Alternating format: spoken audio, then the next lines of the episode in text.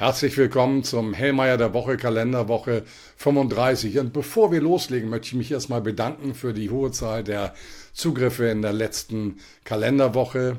Und ich möchte Sie darüber hinaus herzlich einladen. Herzlich einladen. Wir haben nicht nur den Hellmeier der Woche, wir schreiben auch täglich den Hellmeier Report.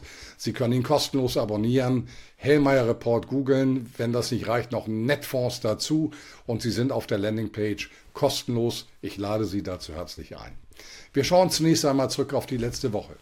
In der letzten Woche hatten wir Wirtschaftsdaten, die zum Teil prekär waren. Das gilt insbesondere für Deutschland. Wir sehen insgesamt global eine Abschwächung der Konjunkturlage, aber in Deutschland ist sie doch drastisch. Und das gilt für die Einkaufsmanager-Indizes, die letzte Woche veröffentlicht worden sind. Wir wussten schon vorher, dass der das verarbeitende Gewerbe, der industrielle Sektor schwach ist.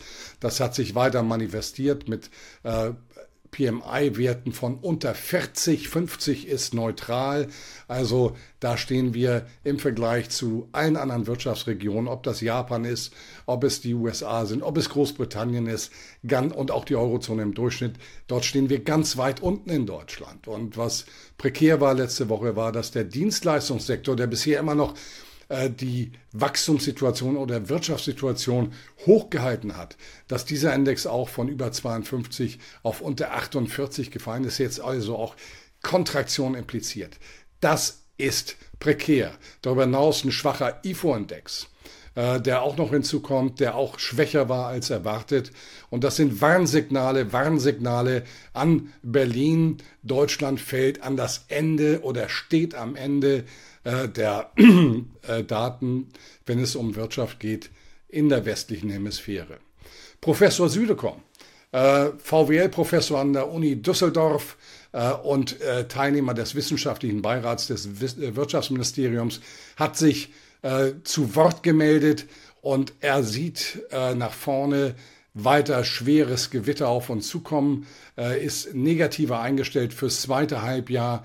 Äh, vor dem Hintergrund der Daten ist das nicht erstaunlich. Was fordert er? Er fordert den Industriestrompreis, weil er sagt, es hängt an Energie. Das ist auch etwas, was die Wirtschaftsweise Frau Grimm jetzt sagt. Etwas, was sie aus dem Helmer-Report, aus unseren Einlassungen hier schon seit Monaten, seit über einem Jahr kennen. Also das ist Late Arrival, wie man im Englischen zu sagen pflegt.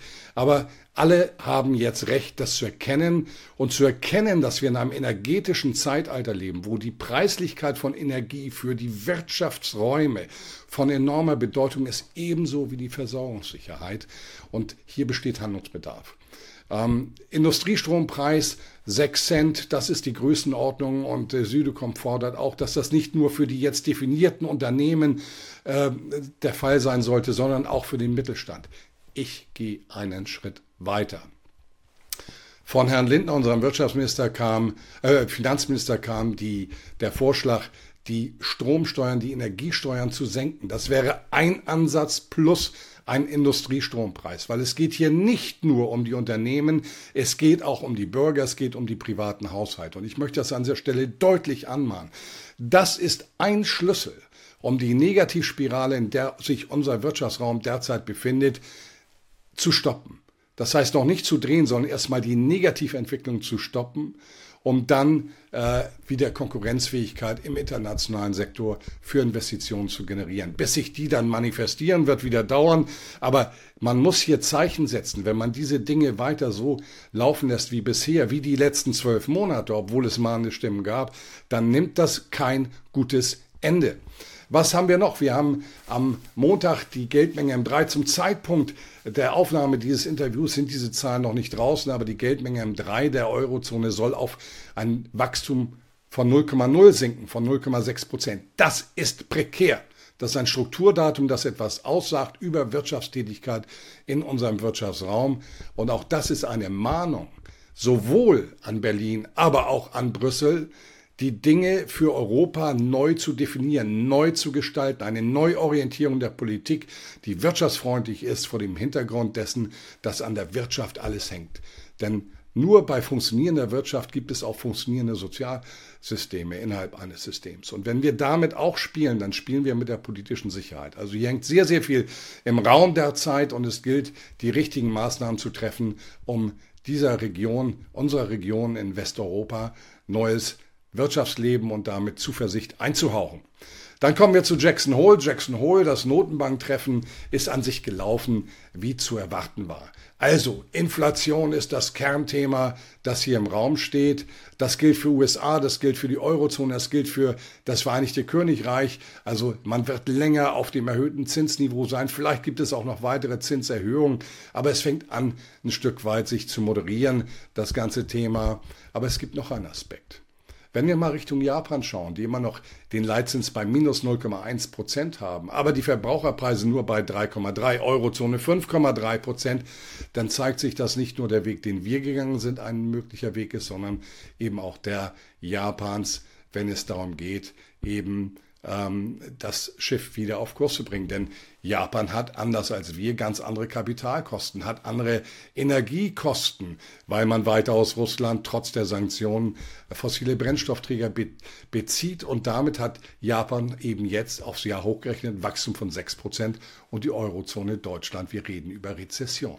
Das ist der Unterschied. Und daran erkennen wir nochmal, es hängt an Energie. So, das hat schon mal viel Zeit in Anspruch genommen. Wir versuchen das Ganze im zeitlichen Rast überschaubar zu halten. Wir schauen mal auf die Daten. Das ist eine datenschwere Woche, wo wir weiter Indikationen bekommen, wie geht es weiter mit der Wirtschaft in der Welt, in Deutschland.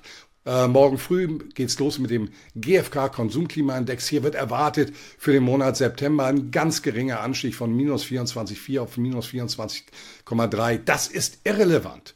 Das Niveau ist prekär. Das ist die entscheidende Größe. Dann geht es weiter mit dem Verbrauchervertrauen nach Lesart des Conference Board in den USA am Nachmittag.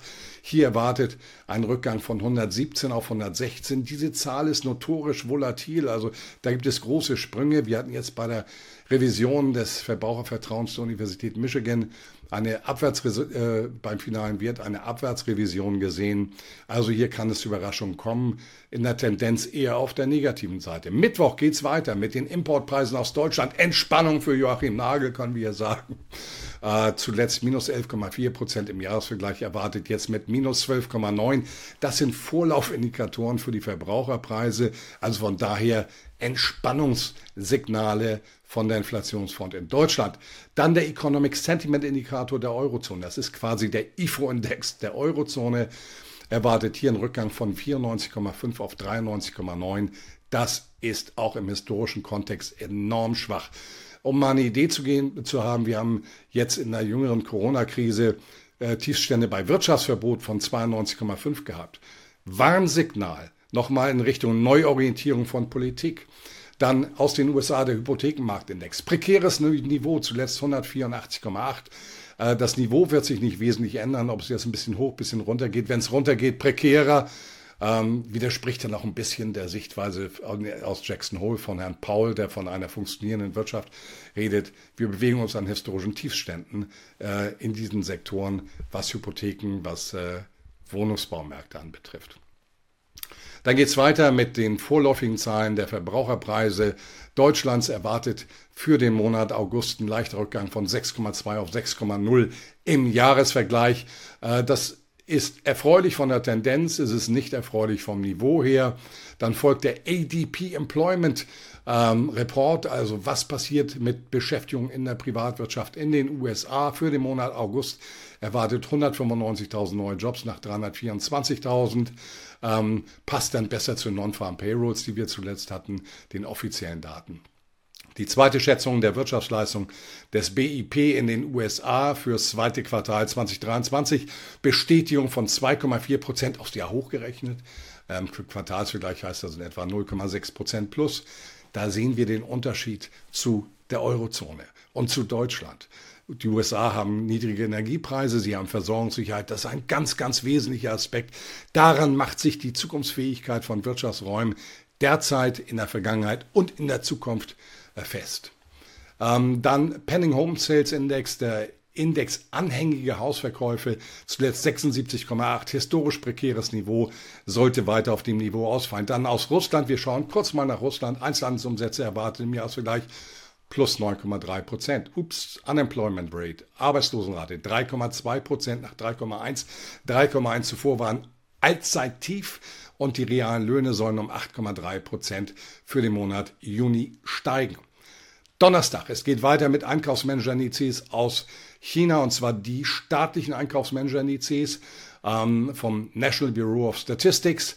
Dort ähm, zuletzt Daten für die Gesamtwirtschaft 51,1, leichtes Wachstum. Äh, der Dienstleistungssektor lag zuletzt bei 51,5, das verarbeitende Gewerbe bei 49,3. Es gibt nur eine Prognose für das verarbeitende Gewerbe 49,4. Ich sehe uns weiter auf den Niveaus oszillieren. Dann geht es weiter. Einzelhandelsumsätze Deutschland. Dort erwartet minus 1,5 Prozent im Jahresvergleich nach minus 1,6. Es ist malade. Das Vertrauen der Verbraucher, GfK Konsumklimaindex, ist in der Form nicht gegeben. Arbeitslosenrate Deutschland folgt. Mit 5,6 Prozent soll sie unverändert ausfallen. Dann bekommen wir noch die Arbeitslosenrate aus der Eurozone für den Monat Juli. 6,4 Prozent am Allzeittief, aber Vorsicht, Arbeitsmarktdaten sind nachlaufende Indikatoren, die reagieren erst deutlich später als der gesamte Konjunkturzyklus. Die Erstschätzung für die Verbraucherpreise der Eurozone erwartet 5,1 nach 5,3 Prozent. Hier zeigt sich auch Deutschland schlechter als der Durchschnitt der Eurozone, aber auch weitere Entspannung. Aber das Niveau auch hier ist nach wie vor, wenn wir die Zielzone der EZB bei 2 Prozent sehen, USA dagegen 3,2 Prozent, die sind viel dichter an der Zielzone dran, dann ist es eben in der Eurozone prekärer. Chicago Einkaufsmanager Index schließt das Ganze am Donnerstag ab, erwartet leichter Anstieg von 42,8 auf 44,0, aber weiter Kontraktion, implizierend. Dann kommen wir zum Freitag. Äh, dann, da bekommen wir zunächst Einkaufsmanager-Indizes von Kaixin. Das ist ein privater Anbieter, also jetzt nicht staatlich für China. Erwartet für das verarbeitende Gewerbe 49,3 nach 49,2 Punkten, deckt sich weitestgehend mit, der, mit den NBS-Daten. Aus Japan der äh, Einkaufsmanager-Index fürs Verarbeitengewerbe der Jibun Bank, zuletzt 49,7, keine Prognose verfügbar, aber das Japan schlägt sich viel, viel besser als die Eurozone oder Deutschland. Äh, aus Russland ebenso der Einkaufsmanager-Index fürs Verarbeitengewerbe, keine Prognose verfügbar für den aktuellen Berichtsmonat, zuletzt 52,1, deutliches Wachstum. Der Index für die Eurozone äh, folgt, hier erwartet jetzt 43,7 final nach 43,7 im vorläufigen Wirt, ganz klare Kontraktion. Der Deutschlands, auch hier nochmal zum Vergleichen, 39,1 zuletzt, im vorläufigen Wirt wird genauso im finalen Wirt erwartet. Deutschland am Ende der Skala und das ist kein Husarenstück im positivsten Sinne. Aus Großbritannien wird der gleiche Index erwartet fürs Verarbeitungsgewerbe 42,5. Der vorläufige Wert soll bestätigt werden. Auch hier prekär, aber weitaus nicht so prekär wie in Deutschland. Ähm, aus den USA folgen die Arbeitsmarktdaten. Die Arbeitslosenquote wird unverändert bei 3,5 Prozent erwartet. Aber diese Arbeitslosenquote ist nicht vergleichbar mit der der Eurozone. Warum nicht? Weil man hier kreativer vorgeht. Die Arbeitslosenquote U6 ist vergleichbar mit der der Eurozone. Die lag zuletzt bei 6,7 Prozent. Und äh, da gibt es keine Prognose. Non-Farm Payrolls, also die Beschäftigung außerhalb des Agrarbereichs, ist der entscheidende Aspekt, auf den die Märkte reagieren. Hier wird erwartet, 170.000 neue Jobs deckt sich in etwa mit dem ADP, mit der ADP-Prognose, aber das hier gilt es für die Gesamtwirtschaft plus Staat. ADP ist nur Privatwirtschaft. 170.000 nach 187.000. Ähm, der Datenreigen wird abgeschlossen mit den S&P Global Manufacturing PMI, also das verarbeitende Gewerbe äh, der USA Einkaufsmanager Index litt 47,0, deutlich höher als die Eurozone, unterhalb Japans, aber weit vor Deutschland, 47,0, keine Prognose verfügbar. Und der ISM Index für das verarbeitende Gewerbe Institute for Supply Management, der dasselbe abbildet, lag zuletzt bei 46,4, jetzt erwartet 47,0 fassen wir das Ganze mal zusammen, diese, dieses Datenkonvolut. Also für Europa, Deutschland, Großbritannien sehen die PMIs, die Einkaufsmanager, die ist schlechter aus. Wir dürfen erwarten leicht sinkende Preisinflation auf weiter prekären Niveaus, wenn es um Großbritannien, die Eurozone, Deutschland geht. Ähm, und das Ganze wird dazu führen, in meinen Augen, dass wir an den Märkten eher eine Seitwärtsbewegung an den Aktienmärkten erleben, in den bekannten Bandbreiten. Ähm, Überraschungen sind immer möglich. Äh, schauen wir, was uns die Woche bringt. Ich wünsche Ihnen eine erfolgreiche Woche. Ich freue mich auf Sie in der kommenden Woche, in der Kalenderwoche 36 und hoffen wir das Beste, dass wir in Deutschland die richtigen Entscheidungen treffen. Es ist elementar, um eine nachhaltig positive Zukunft zu forcieren.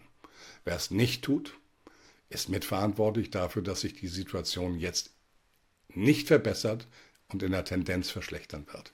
Alles Gute für Sie. Danke.